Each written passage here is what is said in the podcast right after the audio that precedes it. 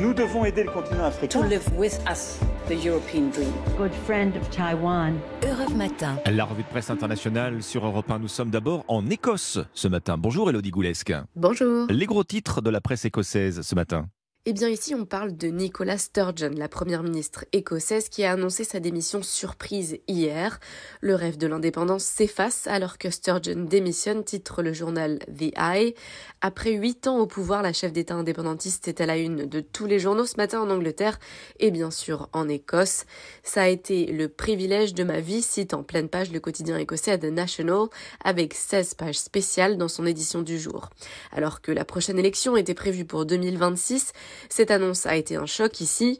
Euh, Le Premier ministre britannique Rishi Sunak a remercié euh, sur Twitter Nicola Sturgeon pour son travail, alors que le Premier ministre irlandais Leo Varadkar a lui salué une vraie européenne.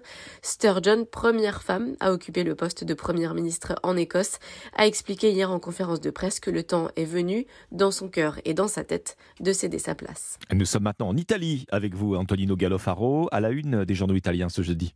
La fin des ventes de voitures neuves à moteur thermique en 2035. Cette réglementation européenne ne passe pas du tout ici au sud des Alpes, du moins au sein de la droite au pouvoir. C'est une folie contre l'Italie, s'est insurgé Matteo Salvini, le ministre des Transports, sur la télévision en privé Rete 4. Le patron de la Ligue est aussi l'un des deux vice-premiers ministres de Giorgia Meloni. Il parle donc en quelque sorte au nom du gouvernement d'extrême droite. L'autre vice-président du Conseil, Antonio Tajani, lui fait d'ailleurs écho sur une autre télévision, sur TGCOM 24, avec ces paroles L'échéance imposée ne prend pas en considération la réalité.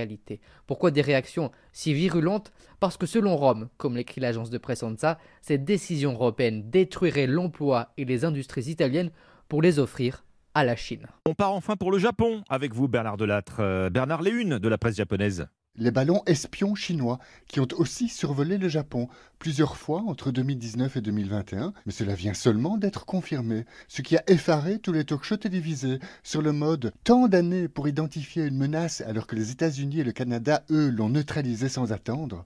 Sur des images d'archives diffusées par les chaînes Fuji News et Tokyo Broadcast, on voit le ministre de la Défense de l'époque assurer que ces fameux ballons ne mettent aucunement en péril la sécurité nationale. Sauf que, rapporte le Japan Times, ils ont survolé des régions qui comptent beaucoup de bases militaires, ainsi que plusieurs centrales nucléaires, ajoute la télé publique NHK.